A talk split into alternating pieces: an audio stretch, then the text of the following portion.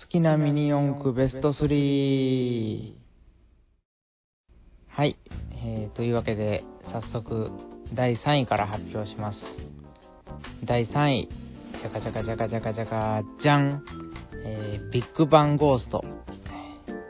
これは、えー、僕のあの第2次ミニ四駆ブームの時に最も改造したミニ四駆ですね。えー、当時はあの爆走兄弟レッツゴーが全盛期、え、ミニ四駆はあのタイヤ部分まであのボディが覆ってるあのフルカウルミニ四駆っていう時代ですね。その中にあのあえてチョイスしたその一つ前の世代ですね。一つ前の世代のスーパーミニ四駆シリーズの1台なんですね、えー、もうそのブームに乗っからずにあえて前のマシンを選ぶっていうそういうひねくれっぷりがここで出てますけどまあそれが第3位のえー、っと何だったっけビッグバンゴーストですね。はい。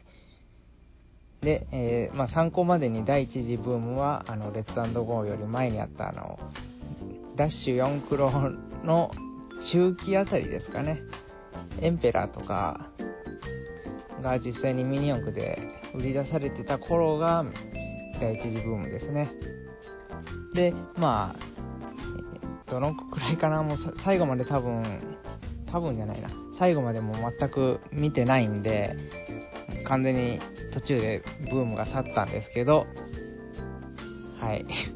まあそんなところで、第2位、ブラックセーバーですね。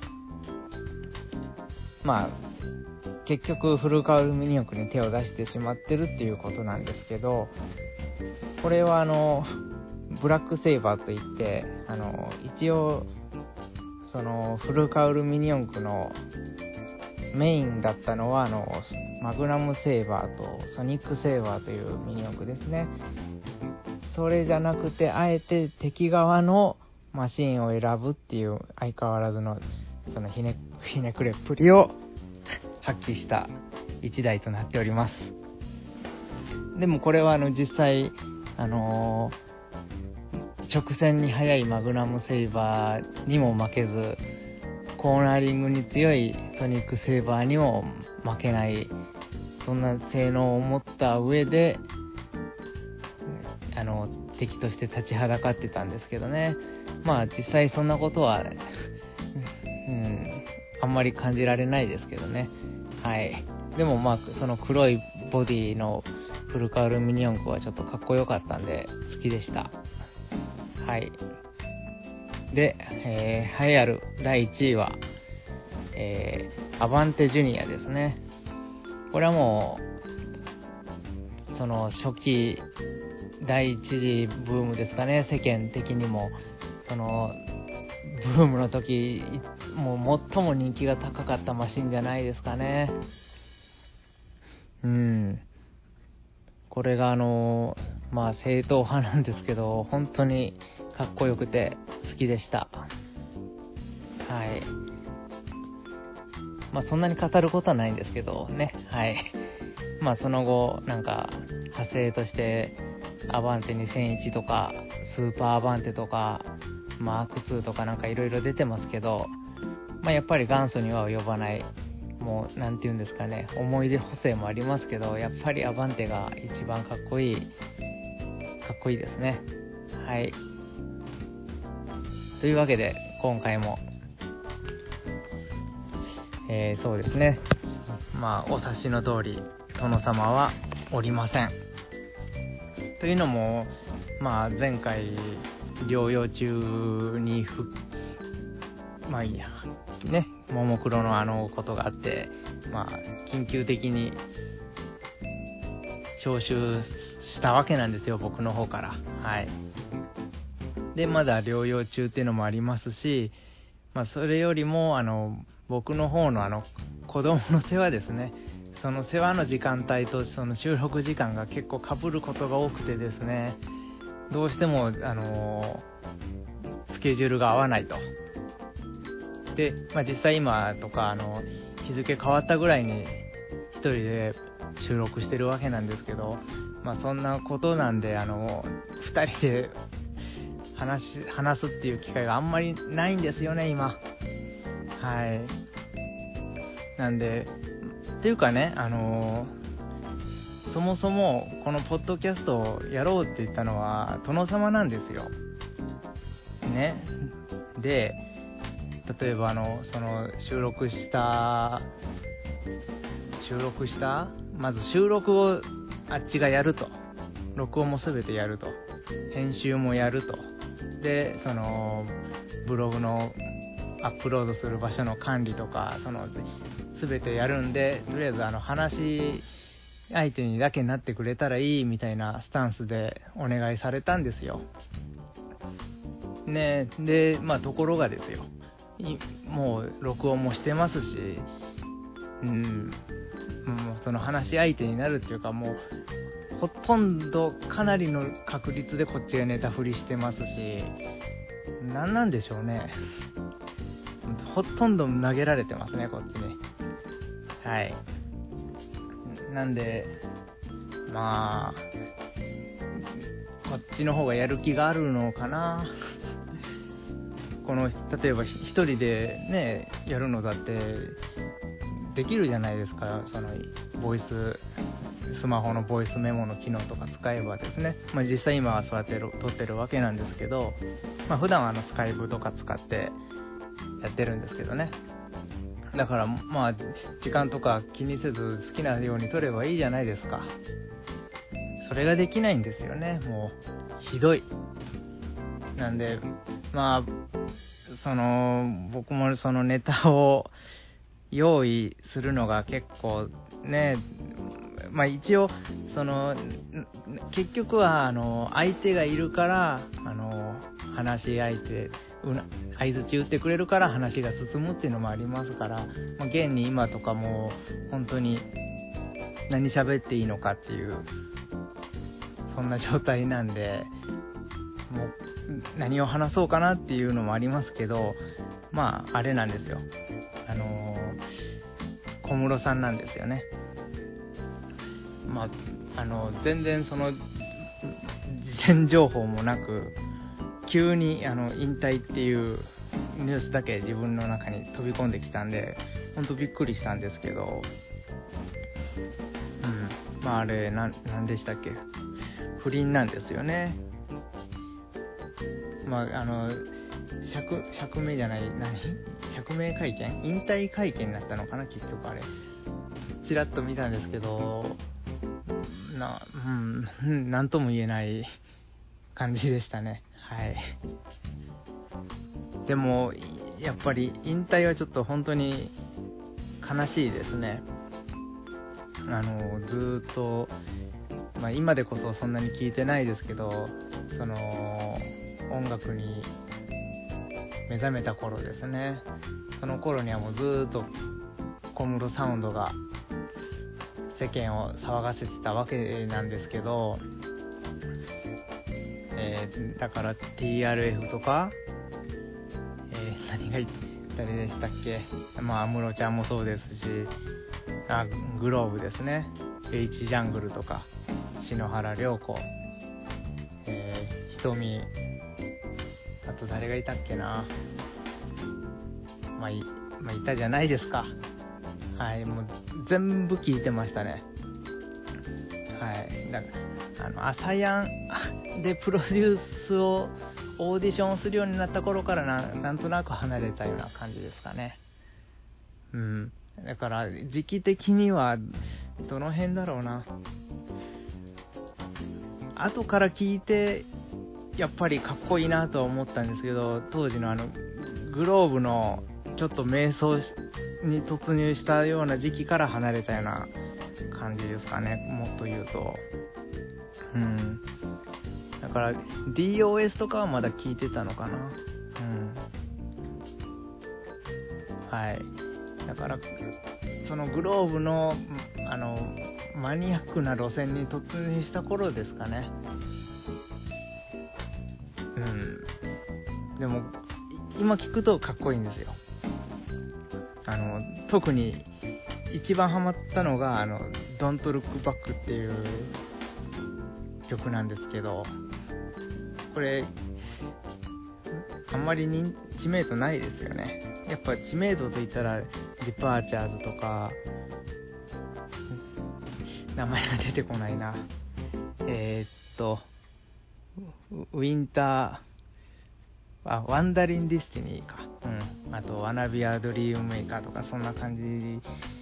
あ、その、 Wanna Be A Dreammaker の4週 ?4 ヶ月 ?4 週か。4週連続リリースのあたりがもう多分ピークだったのかな、世間的にも。うん。だからそ、その頃からあの、つんくプロデュースが結構幅を利かせてきたんですかね。モーニング娘。とかね。まあ、こう言ってもしょうがないですけど、まあ、一時代を築いた、そんな人が、こうも簡単に引退するのは本当に惜しいですね。はい。まあ、現に今あの、仮面ライダービルドのオープニングのビーザ1を手掛けてるわけですから、これ差し替えとかになったらもう悲しいですよ、本当あの、太鼓の達人とかにも入ってますけど、めっちゃやってますからね。本当に好きな曲なんですけどね。えー、なんだったっけ、パンドラ？朝倉大輔とのコンビですね。はい。いいんですけど、でも小室さんが やっぱりいなくなるのは寂しいですね。TM ネットワーク、どうなるんだろう。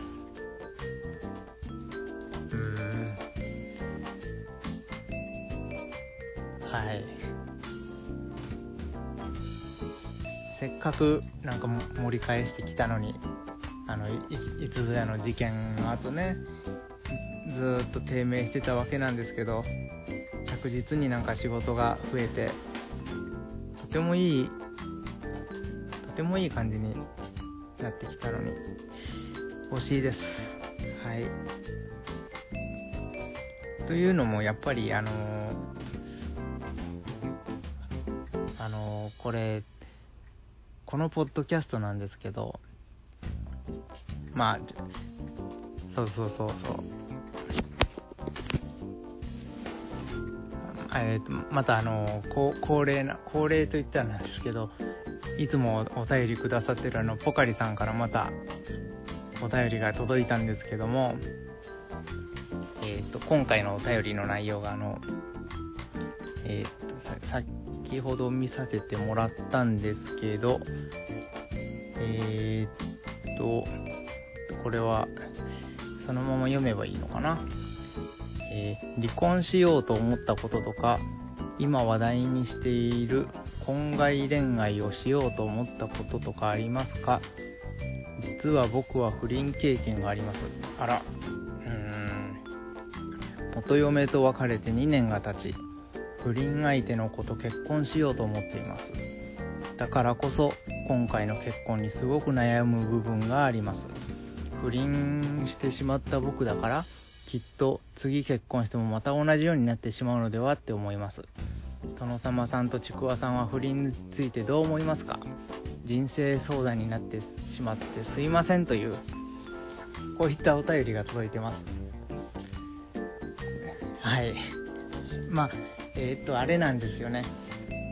まあ不倫はまあその当事者以外の人がああだこうだその今回の小室さんの件もそうなんですけど当事者じゃなくてその周りの人ががが言うのはもうそれだけはどうかと思うんですけどね。まあ別に本人同士の話し合いでどうそうどうにかなるっていうならまあそれでいいんじゃないかなとは僕は思いますけどねはいまあ僕はそそこまで何て言うんですかね、そんなに、もう絶対ダメだとか、そんな風には別に思いませんね。はい。で、まあ、それ、それもあるんですけど、あの、このポッドキャストがですね、あの、あの、音楽のカテゴリーに登録されてるんですよね。その、殿様の最初の登録の仕方、仕方？登録場所を、多分、殿様的には多分ずっと音楽の話をしたかったんでしょうね。はい。ところが、もう、最初の頃はもう修学旅行の夜みたいな、もう誰々が好きとか、なんかそんなことを言う、なんか、しょうもない中身のない、そのポッドキャストがずっと続いて、今まで来てるわけなんですよ。で、音楽の話なんかほとんどしてないのに、音楽のカテゴリーに登録されてるんで、うん、やっぱり音楽の話をしたいんですよね。うん。だから、なんて言うんですかね。音楽のやっぱ質問とかそういうのがあったら楽しいな楽しくなんか話話せるんじゃないかなとか思ったりもするんですよ。だからこんなあの本当にこんなクソみたいなポッドキャストにそんなねあの人生相談なんかされると本当に何て言うんですかね。困りますね。なんどう言ったらいいんですかねこれ本当に。まああのー、ねやっぱりそういう重たい話っていうのかな。そういう何て言うんですかね。人生にとってそのね大事な決め事はこんなところじゃなくやっぱり大切な友人とかねやっぱそういうそういう人とやっぱ話をして相談した方がいいのではないかなとそんな風に思った次第でございます。はい。うんまあ、あれですね、一人、一人喋りも結構辛いですね、やっぱり。うん。あ、最後に、また、あの、音楽からかけ離れた話題なんですけどね、あの、まあ、個人的にちょっと言っておきたいのが、あの、ポケモン GO、海洋画が全く捕まらないと。それだけはちょっと言って終わろうと思います。はい。次回の配信までに海洋が捕まえれる、捕まえられていることを願います。はい。それでは、今回はこのくらいで、はい、ちくわが、えー、お送りいたしました。バイナリ。